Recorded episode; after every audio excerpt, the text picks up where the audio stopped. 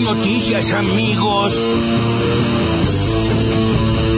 Las últimas dos intervenciones públicas de Cristina no tienen nada que ver una con la otra. Yo esperaría una convocatoria a movilizarnos. Me parece que el golpe que está sufriendo el gobierno a través del Grupo Clarín, de Mañeto y la Corte es, eh, es brutal y la única forma de resolver esto es con un pueblo movilizado. Lo cierto es que esperábamos una movilización en en diciembre, después se postergó por, primero por el COVID de, ella, después por el Mundial. Me parece que lo que hay que, recuperar es el ejercicio de la movilización porque la derecha no, está descansando ni un poco, no, se tomaron franco ellos. Hay gorilas que son gorilas, tienen historia para ser gorilas. Que es que el presidente no cumple un fallo de la Corte Suprema. Y como si fuera poco, ayer dio un paso más. Ahora quiere hacer trampa para seguir incumpliendo el fallo el gobierno nacional tiene que transferir a la ciudad en concepto de coparticipación y eso se hace a través de transferencias del Banco Nación y lo debe hacer de forma directa, diaria y en pesos. en ningún lugar se habilita al pago en bonos. Lo dice explícitamente. Esto no es interpretable. Los fallos están para cumplirlos, no para interpretarlos. Y hoy, además, esta mañana presentamos en los tribunales federales de Comodoro Pi las denuncias penales contra todos los funcionarios por no cumplir el fallo. Yo no tengo ninguna duda que esta manera, digamos, kirchnerista de hacer las cosas, de llevarse todo puesto, de manejar el poder, se está terminando. Se quiere quedar con todo. Si la reta quería que se le pase el 3,5, que fue lo que le pasó a Macri durante cuatro años, y la Corte dice que le tiene que, Alberto, dar 2,95, significa que hay más de medio punto que durante cuatro años se le dio de más. Exacto. Bueno, por eso dicen que hay que devolver la plata. Radio partidaria. Horacio Rodríguez Larreta sumó a su gobierno, a su armado, a Martín Redrado, sumó a Waldo Wolf, va armando un equipo. ¿Te sorprenden estas incorporaciones? Bueno, mucho cargo, ¿no? Me parece que mm, la discusión política del país es menos cargo y más austeridad no es sumar por cargos. Yo tengo otra filosofía, otra mirada. A mí ese tipo de cosas no me interesan, no, no es la manera en que yo considero que hay que sumar, no es teniendo más cargos, sino llegando mucho más a la sociedad. Basta de mentir. Hemos llegado a concretar nuestra acción de resistencia no violenta. Estamos aquí en territorio nacional, sobre el camino de Sirga del lago escondido, eh, un lugar maravilloso al que nunca habíamos podido acceder para verlo. Atrás mío está esta mansión que es la sede del Estado paralelo, donde los jueces federales, los jefes de la Fuerza de Seguridad, los grandes medios de comunicación, los factores de poder real vienen a sellar los destinos de nuestra patria en aviones privados, camionetas de lujo, sin que nadie los haya electo democráticamente. Vamos a permanecer por tiempo indeterminado esperando el diálogo con nuestras autoridades democráticamente electas que tienen que dejar de permitir que el poder real les marque la política. ¿Y qué van a hacer? ¿Van a expropiar todas las empresas? Ahora veremos qué dice Albert Títere. Tuvo la certeza de que el equipo iba a ser campeón del mundo. Del primer día. Y ahora te voy a decir por qué. Nosotros, como muchas selecciones, trasladan todo en charter. Sabes que te quedas la primera fase y después sabes que se empieza el mata-mata. Para Argentina el mata-mata empezó antes, empezó con México. Mientras vos vas pasando de fase, te tenés que comunicar con la chartera, en este caso con la aerolínea argentina por si perdés y te tenés que volver. Y nosotros nunca lo hicimos. Siempre supimos que nos íbamos a venir el 18, que íbamos a jugar hasta el último día. Nunca nos ocupamos de llamar para decir mañana tenés que tener el avión por si perdemos, porque sabíamos que íbamos a salir campeones del mundo. Y a la gilada ni cabida. Cuando salimos bicampeones de América, nosotros no andábamos con imágenes ni de Messi ni de nada burlándolo. O sea, es como que yo me fuese a burlar de Messi. O sea, ¿Quién soy yo para ir a burlarme de Messi? ¿Quién es Diego Martínez para ganar a Mbappé, que va a ser seguramente uno de los jugadores más icónicos de la historia del fútbol mundial? Y de él se van a acordar solamente que tapó un par de penales. ¿Quién sos que te toque de aplicar? No. ¿Quién sos vos que te toque de aplicar? No, no. Ahí estaba ese ex jugador chileno, eh, que por supuesto no jugó el mundial porque Chile no clasificó. Sí. Eh, También está retirado, creo, ya Pinilla a esta altura. Sí, me imagino que sí. Eh, bueno, enojado con el Dibu y quién es para cargar a Mbappé, etcétera. Una cosa es que además, eh, más allá de, este muchacho, este chileno, que tampoco nadie se va a acordar de él, porque nunca eh, ganó nada. No, por un gol que no fue. Eh, lo, lo más Por- famoso fue que, que hizo fue un gol que no fue. por una pelota en el travesaño. Eh, es que es- no sé de dónde salió que, que el Dibu, bueno, porque hizo un cantito, ¿no? Con- contra Mbappé, pero después eh, eh, estuvo bastante correcto, incluso en la cancha y demás. Eh, después está eso de que se- tiene una particularidad que es que se lleva todos los trofeos al pito. Ah, sí, sí, bueno, tiene una Básicamente. fijación oral ahí. Tiene eso. Pero de ahí a que, a que se enojen tanto con eso, bueno, en fin. Eh, escuchamos también al Chiqui Tapia, declarado ciudadano ilustre de San Juan, de la provincia de San. Juan. Volvió con la copa y la llevó, ¿eh? Eh, aparte- Como había prometido. Ya no, no necesita promoción la difunta Correa, pero si alguna promoción eh, le hacía falta, los que no la conocían la conocieron gracias al Chiquitapia. Sí, sí.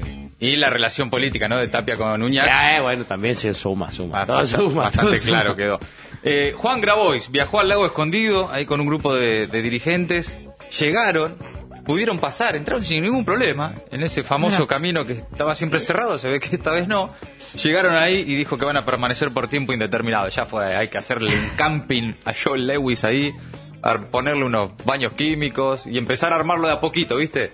Uno que vaya con unos kayak, que se alquilo, kayak. Y, Sí. y cuando querés acordar Lewis, Sí, ya tenés está. ya, la tenés adentro. Una vez que entramos no nos vamos más. A toda la gente. Bueno, también eh, escuchábamos a Patricia Bullrich opinando sobre las incorporaciones novedosas de la reta a su gabinete. Sí. Eh, básicamente, Patricia Bullrich dijo menos cargos, eh, más austeridad, dijo Patricia Bullrich, porque la reta sumó a su gabinete a Waldo Wolf, a Los Penato, Sí. a Redrado. Redrado, mirá. Redrado no debe ser barato, eh, igual. eh, A mí me como- gusta. Redrado es. No, no es barato. Pero tiene, ¿Viste eso- ese tipo de personajes que pueden jugar en cualquier lugar de la cancha? No, no, no, es bárbaro. Sí, bueno, una Hace seis meses sonaba como ministro de Economía de este gobierno, del Sí, gobierno de ese nacional. gobierno. Ahora entró en un cargo de no sé qué del gobierno de la reta. O en lugar de Rubinstein también había sonado ahí de, Sí. de- de jefe de gabinete de economía. Exactamente, bueno, escuchábamos también a, a Leandro Santoro, a la reta, todo eso entre las voces destacadas del día. Ahora las noticias en maldita suerte.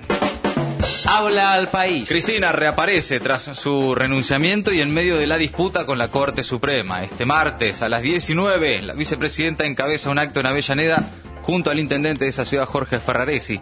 Hace apenas tres semanas, Cristina era condenada a seis años de prisión en el juicio de vialidad e inhabilitada de ejercer cargos públicos. Y ese mismo día, al responderle a los jueces que la condenaron, sorprendió y se bajó de la pelea electoral de 2023. A diferencia del que encabezó en La Plata por el Día de la Militancia, el acto de hoy no será abierto. Habrá unas mil personas, entre invitados, dirigentes e intendentes, y el evento se va a transmitir a través del canal oficial de YouTube de Cristina. Azul como el cielo. Dólar blue sin techo, escala 7 pesos más y supera por primera vez el récord de los 350. Así se ubica por encima del máximo histórico eh, intradiario nominal de 350 pesos que había alcanzado el 22 de julio de este año en momentos de una crisis política del gobierno producto de la salida del entonces ministro de Economía, Martín Guzmán. Ya nos olvidamos de eso, pero fue este año. La brecha cambiaria entre el dólar paralelo y el tipo de cambio mayorista supera el 100% por primera vez desde hace tres meses. O te comes el bono o no hay otra cosa. La ciudad denunció al gobierno nacional por la coparticipación y rechazó el pago con bonos. La reta dijo que el presidente hace trampa para incumplir el fallo y exige que sea abonado con pesos.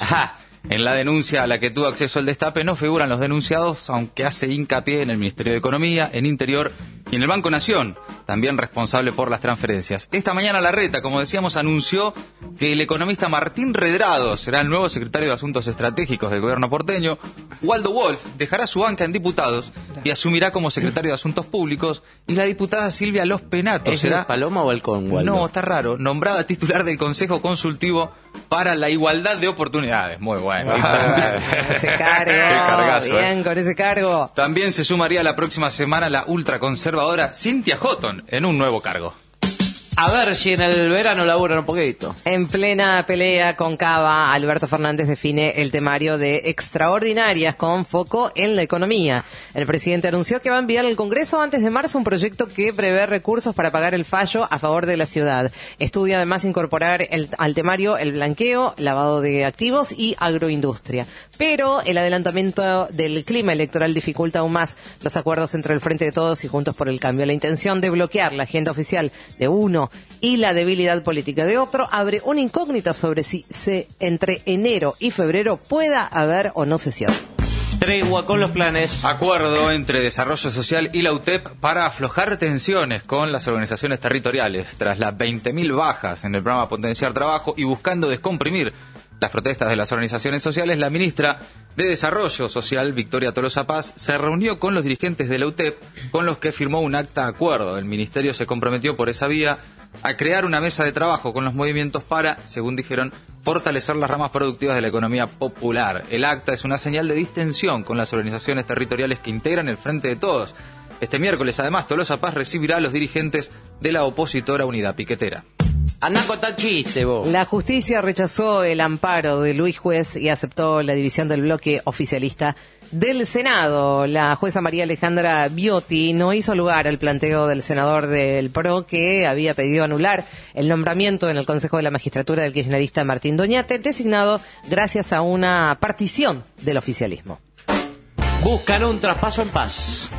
El equipo de transición de Lula garantizó hoy mismo que el acto de investidura del domingo será pacífico pese a las amenazas de grupos de ultraderecha, seguidores de Jair Bolsonaro y también el intento de atentado de este fin de semana. No serán pequeños grupos terroristas los que van a emparedar, los que van a tapiar a la democracia brasileña. No tienen espacio, no tendrán espacio, no vencieron ni vencerán, en lo que afirmó el futuro ministro de Justicia, Flavio Dino. Maldita suerte.